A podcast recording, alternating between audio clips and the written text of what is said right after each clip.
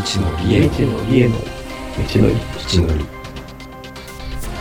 この番組は文字通り、シュートショーマンの気が向いた気が向いた時に適当に好きなことをに話しながら好きなことを話しながら、未だ知らないまだ知らない断りつまりつまり、未知のりを探していく道のりを描く番組です。下手をしたら、下手をしたら二人の持ちっぷりを二人の探すだけ道っぷりを探すだけの気のままな旅ゆるゆるくお付き合いいただお付き合いいけたらただけたら嬉しいです。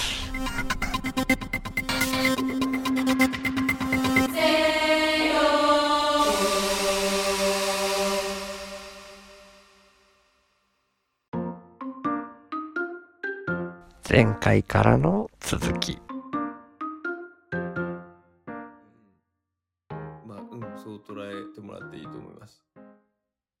伝子が、うん。遺伝子としてのその、そうですよね。そう考えたらどう言ったらいいんだろう。まあ、まあ、だからなんかさっきもミームみたいな言い方をしたのは多分そこにあるかもしれないんですけど。うーん、そうなんですね。親が子に似るとかいうのは、なんか遺伝子が似るのとは僕はなんかまたちょっと違って捉えていて、そういう意味で言うと、それはうん、ミミーム、ミームはまだ遺伝子が抜きにしたものだとしたら理解できるっていんう段階に今は僕はいるうんですよね。うん。だから、蚊の音を聞いて嫌悪感を感じるっていうのはもう遺伝子が変わってるとしか僕は思えなくって、なるほど。そんな外い界の蚊を、蚊の毒性が強かったからといって、それが遺伝子に刻まれるようなことが本当にあるのかな。で、それはでも、だからもしかして可能性として表現としては、その蚊、毒性の強い蚊に対して嫌悪感を持つ遺伝子が偶然突然変異で生まれてっていう話だったらまだわかるかな、みたいに今んとこ、ダーウィン進化論が正しいとしたらっていう過程で進めていくとそういう受け取り方になってるんですよね。なるほど。だからそれをそういうふうに人が理解しやすい表現として、うんうん。そういう毒性の強い蚊が、蚊にいっぱい殺されるような経験を人がいっぱいしてきたから、今の人間は、その蚊の羽音に対して嫌悪を感じ、を感じるようになったっていう言い方を。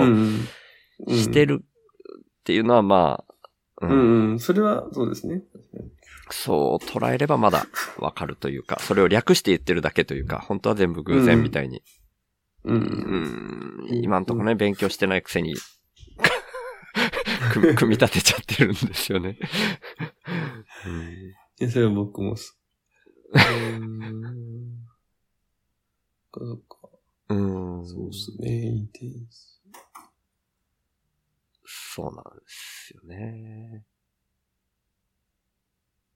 だから、うん、アリグモの話もめちゃくちゃ興味深いんですけど、まだそこと同じ捉え方を今んとこできてしまうな、と 思ってるところからうん抜け出せてないという、抜け出せてないというなんか否定的な言い方ですけど、いやいやいや。うん。それがあるんだったら絶対ありえないじゃんみたいなところまでまだ行ってないっていうか。うん。っていう感覚かな。えっとあアリグモだと、出産的にはど、どんな感じになるんですか？あ、いや、まあだからその、蚊の、嫌悪感の話もそうだし、そのガの蛇の顔みたいにして目が開くみたいなのと、うん。うん、同レベルに今のところ見えてるかなっていう感じですね。めちゃくちゃ、こう違和感ですけどね、本当は。直感的には僕ずっと信じられないっていう立場で生きてきてたうん。人間なんで、ねどうなんだろうな。遺伝子。うんそもそもそういう情報がどこまで、うんうんうん。なんか遺伝子、まあ体の とかシステムを作ったりとかする、そういう情報がこう詰め込まれてるじゃないですか。うんうん。そういう嫌悪感を抱くだとか、うんうんうんうんそういったレベルのところの、うん。まあ、情報もそこに入るのかどうかみたいなところからなんか、うん。そうなんよくわかんないですよね。本当はわかんないですよ。そうそうそうう。ん。そう。そう。そう、そう、ねなんですけど、少なくともその表現としてそういう風に表現されてたもんで、人はうんうん。嫌悪感を感じるっていう風な表現があると、もうすでにそれって遺伝していくものとして。前提として表現されちゃってるから、うん。うん、そう考えてるっていうだけなんですけど、うん。うん、言い伝え。うん。言い伝え、言い伝えられてるんだったらですね。あそうですね、そうですね。そ、それで、それで嫌悪感を抱くっていう話。あそこは、うん、やっぱり、その、生まれてからの経験だから、もう全然経験してなくても、その理屈で言うと、うん。赤ちゃんもその、音、ああ。最初から聞いてて嫌だっていう話ですよね。いやー、そこはまたなんか分かってないんですけど、あ、いえいえ、あの、全うん然その、うんあの、えっ、と、その、その、そういう表現うん。からすると、うん。そういうことになりますよねっていうは話です。あ、いや、そこをあ、あ、、違う。そう、そうとは限らないなと思っちゃってるっていう。あ、へえ。いや、まあ、なんか変わっていくことがいっぱいあるからと思っていて、その、うん。赤ちゃんの時に感じられる味覚と大人になってからの味覚は違うとか、うん。うんうん。なんかいろんなことが変わってくるから、その、ある程度の年代にならないと発動しないような特性みたいなものも人間の中にいっぱいあるから、うんその蚊蚊に対して嫌悪感を抱くようになる年齢みたいなのが、ざっくりとでも決まっててもおかしくないかなみたいにうん。も捉えちゃうというか。うん。うんまあ、蚊に対してだったらもう普通にこう吸われて痒くなるっていう経験をするだけで嫌悪感を抱くまあ、よそうね。に なると思いますけどね。そうですね。そうそうもう。そうなんですよね。うん。だから、うん。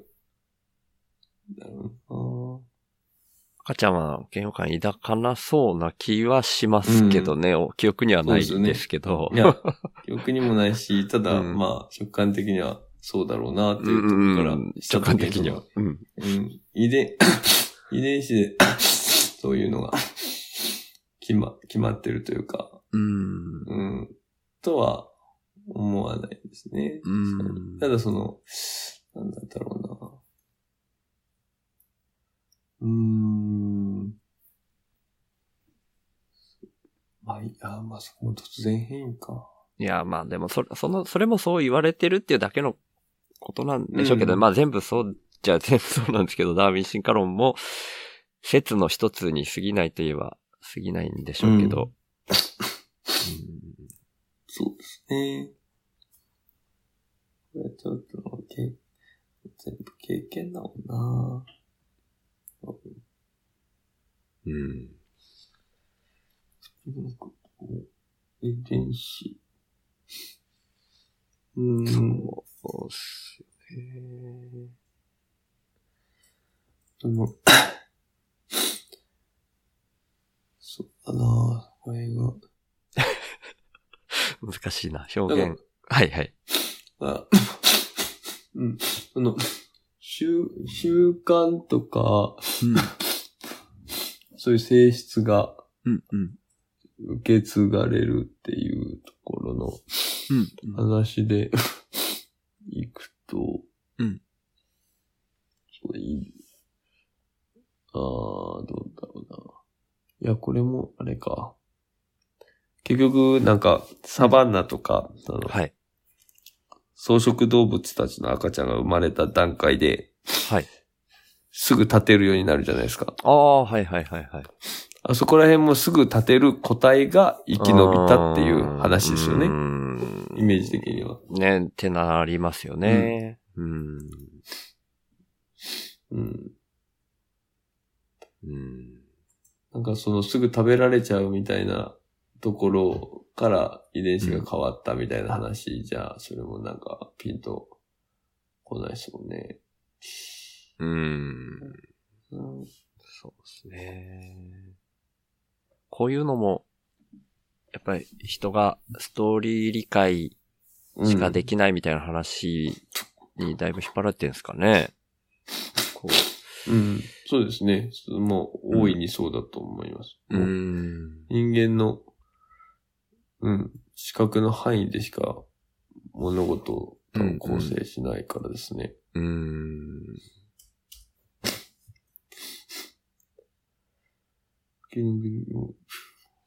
うん。なあうん。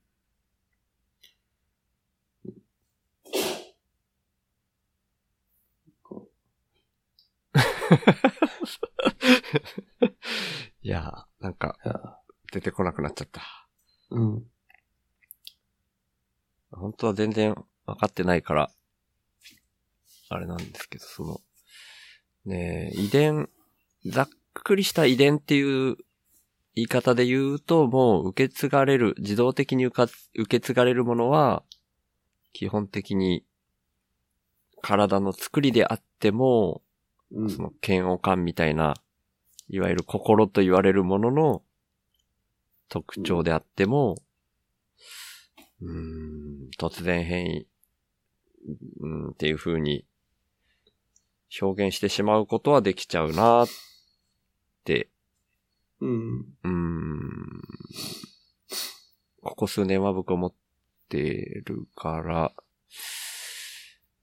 ね、本当はそれがどこまで遺伝するのかっていうのは、どこまでっていうかその遺伝子情報で決まることが何なのかっていうのは全然勉強してないんですけどね。全然わかってない。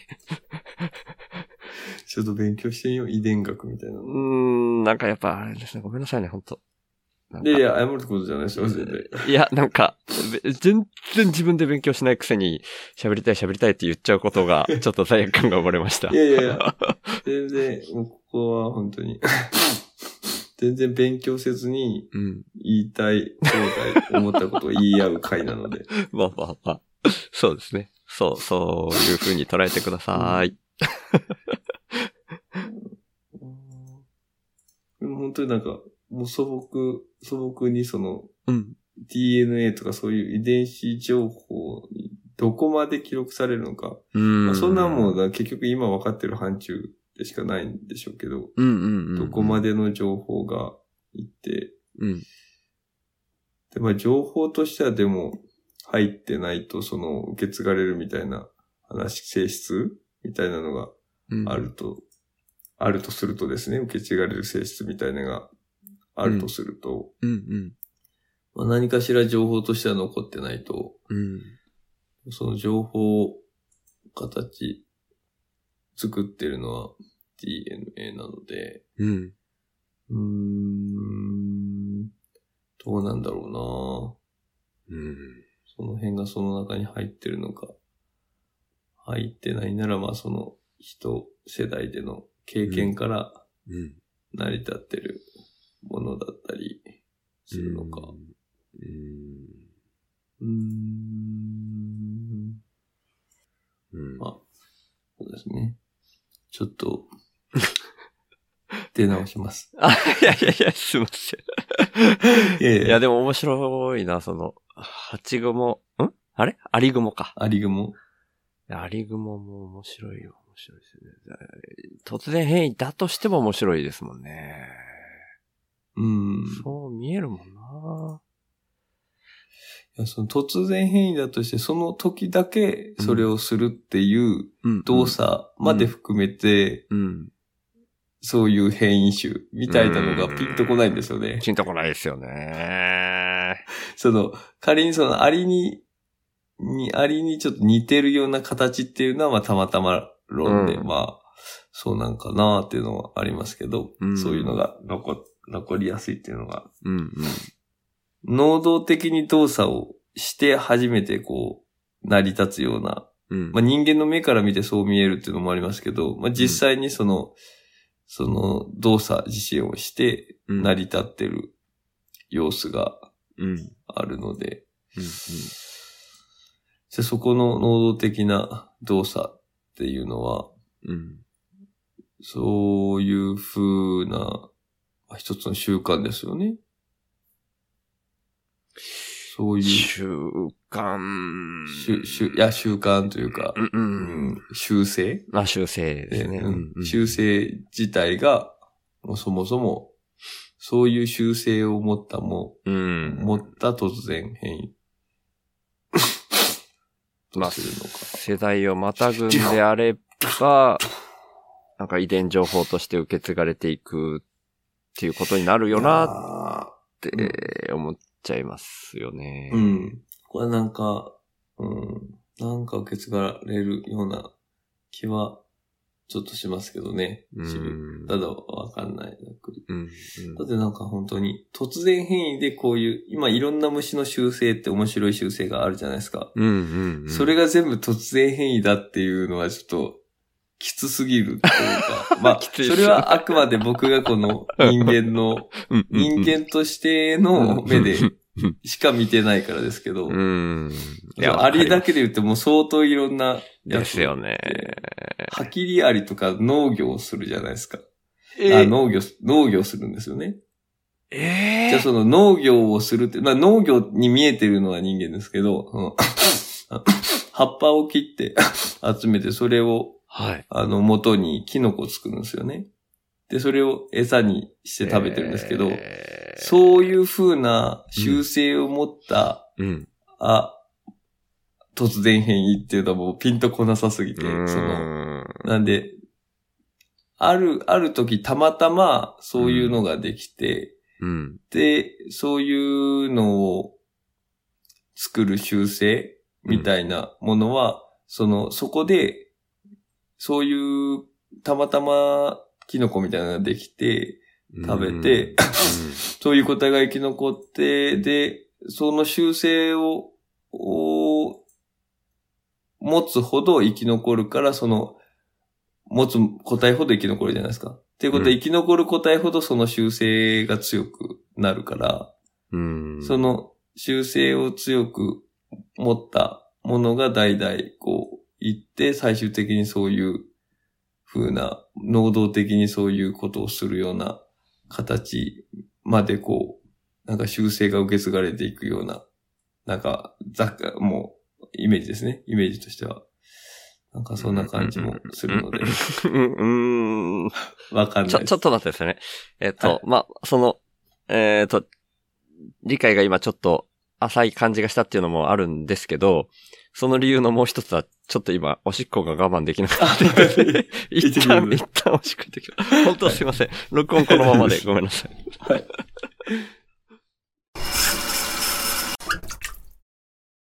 いやーごめんなさい。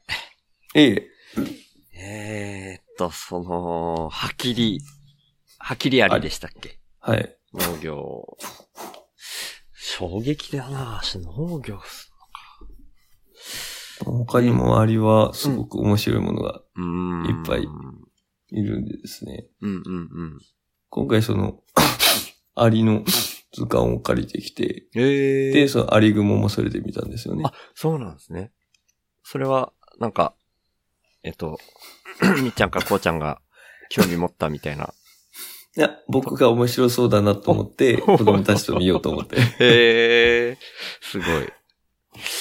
そいやっか。すごいですよ。なんか、うんこう、顎があって、うん顎があってというか、その、みんなありますけど、うんうんうん。バーンって、その、こう、開く速度、パーンって、はいはい。顎を開く速度が、うん。新幹線ぐらいの速度を出すうわーやつとか、はいはいはいはいはい。マジかって思って。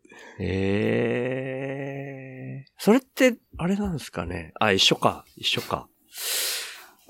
僕分かってないんだよ、そこは。あのーごめんなさい。新幹線ぐらいの大きさになったら、その速度なんですか？って聞こうとしたけど、でもそれって一緒、一緒、スピードとしては一緒になる、なるんですよね。ならない。新幹線ぐらいの大きさになって、うん。あ、アリがですか？アリが新幹線ぐらいの大きさになって、新幹線ぐらいの速度を出すってなると、あいやいやまた大事ですね。顎の、顎のスピードが。はい。顎のスピード、顎のスピードは、はい。顎のスピードはただ、うんあの、そうです。あの、それは意味合いとして、その顎のスピードがそうだっていう事実が変わらなければうんそうなんですけど、その大きさになってその速度を出そうとしたら大ごとですね。その、その小ささだから出せるっていうのはあると思います。ああ、はいはいはいはい。うん。そっか。あれ？でも、それ、あれ？それはなんででしたっけ？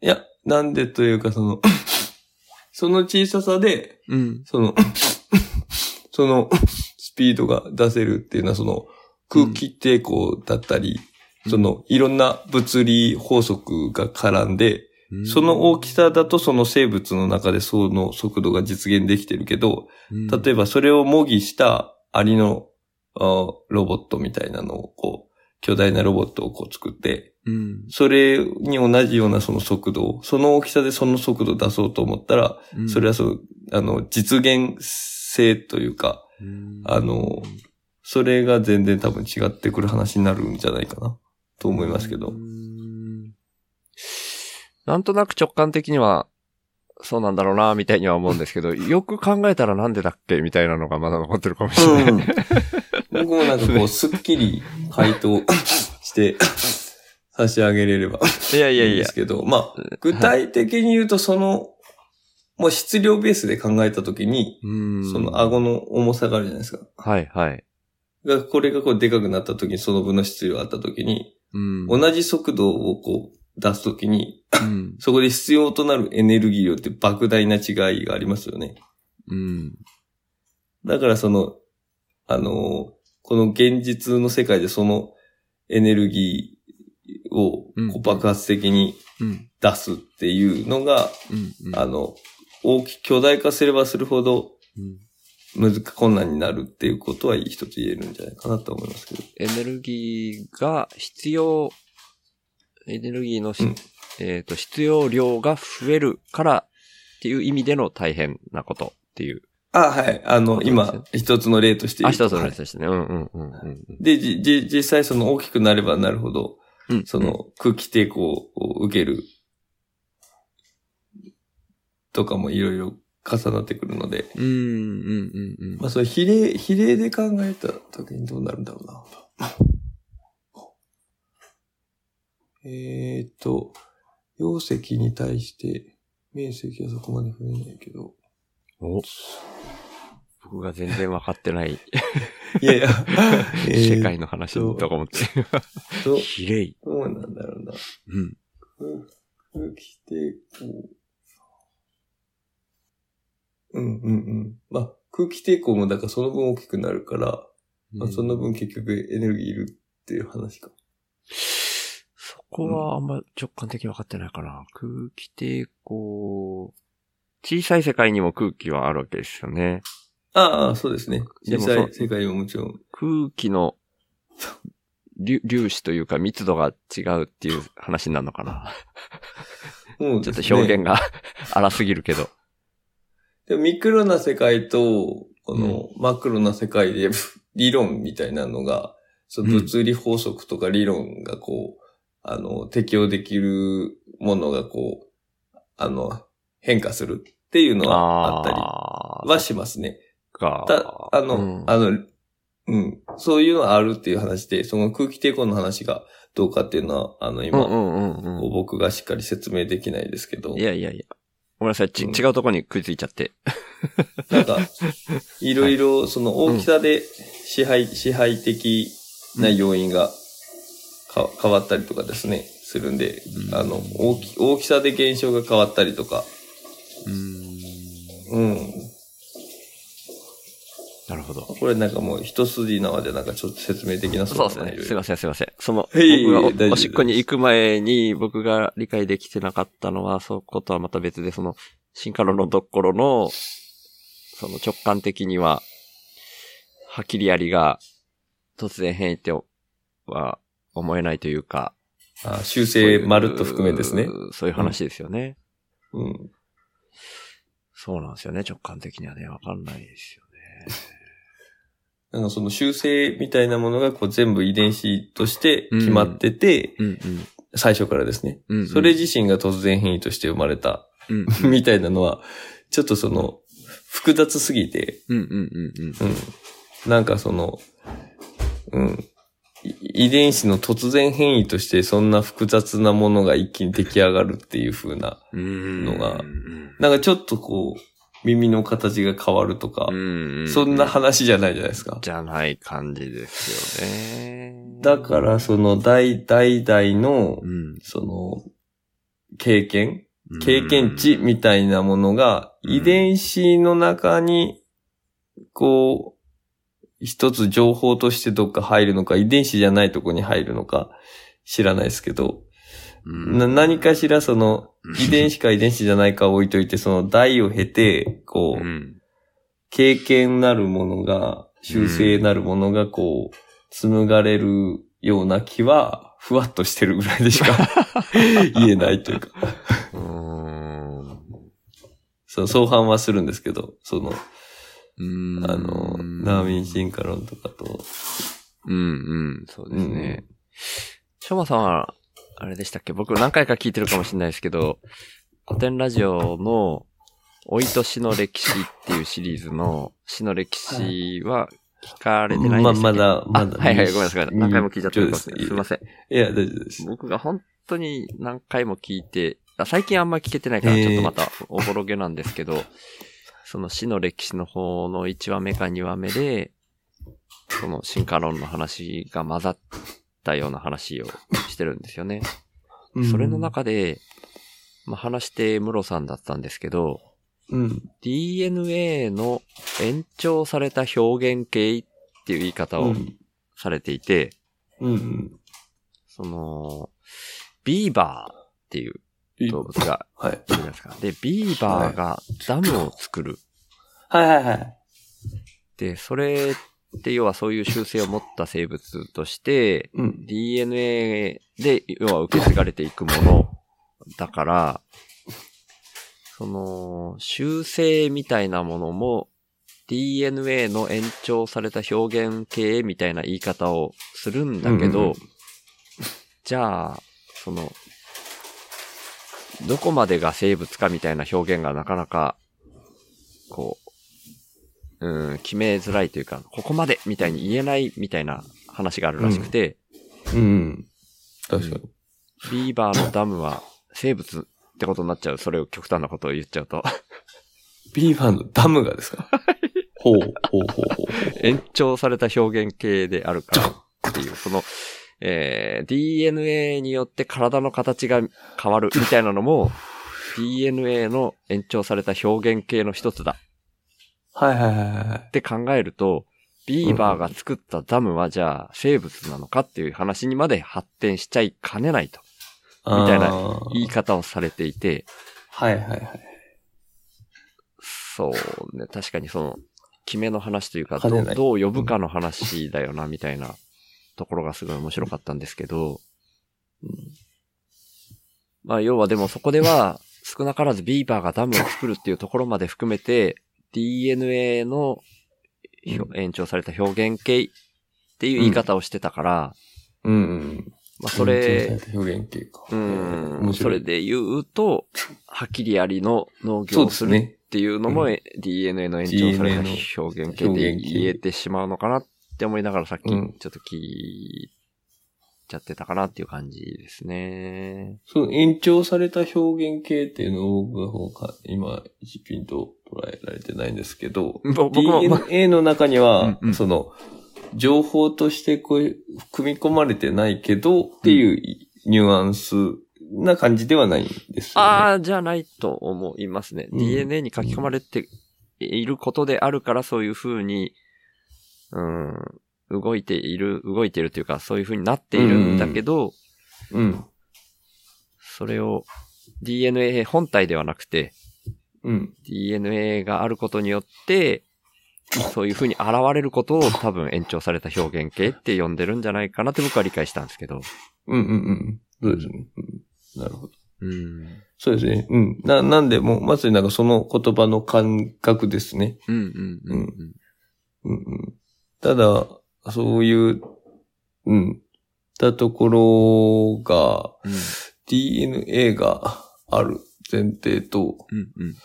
ただその、DNA に明確に記述されないんであれば、どうしてそういう風になるのか。っていうよりも、うーん。その他 DNA と、うん。あとがあって、うん。その他周りの環境、環境と複合的にこう、相まってそういうのが出現してくるみたいな話だったりもするのかな。どうなんだろああ、確かにな、そこは、わかんないですね。全部、う。うん。この環境だったらこうみたいに、パターン別に書かれてはいなそうですよね。DNA には。うんわかんないけど。例えばその、はい。ビーバうんうん。ーたちを、もう全部もう、ダムが作れない環境にこう、うん。あの、い、入れて、こう、やっていった時にどうなるんだろうとうか。ーん。まあ、そんなことしないですけどね。まあまあまあ。でも今パッと思い出したのは、ミノムシをいろんなものの中に入れると、そこにあるもんでミノを作るみたいなのを思い出しました。うんうんうん まあまあ、それは簡単になんかあれば作るからっていうだけなんでしょうけど。うんな作れない状況を作った時にうんうん。どうなるのかな。うーん。まあ、それは生きていけないのか。生きていけないんでしょうね。わかんないですけどね。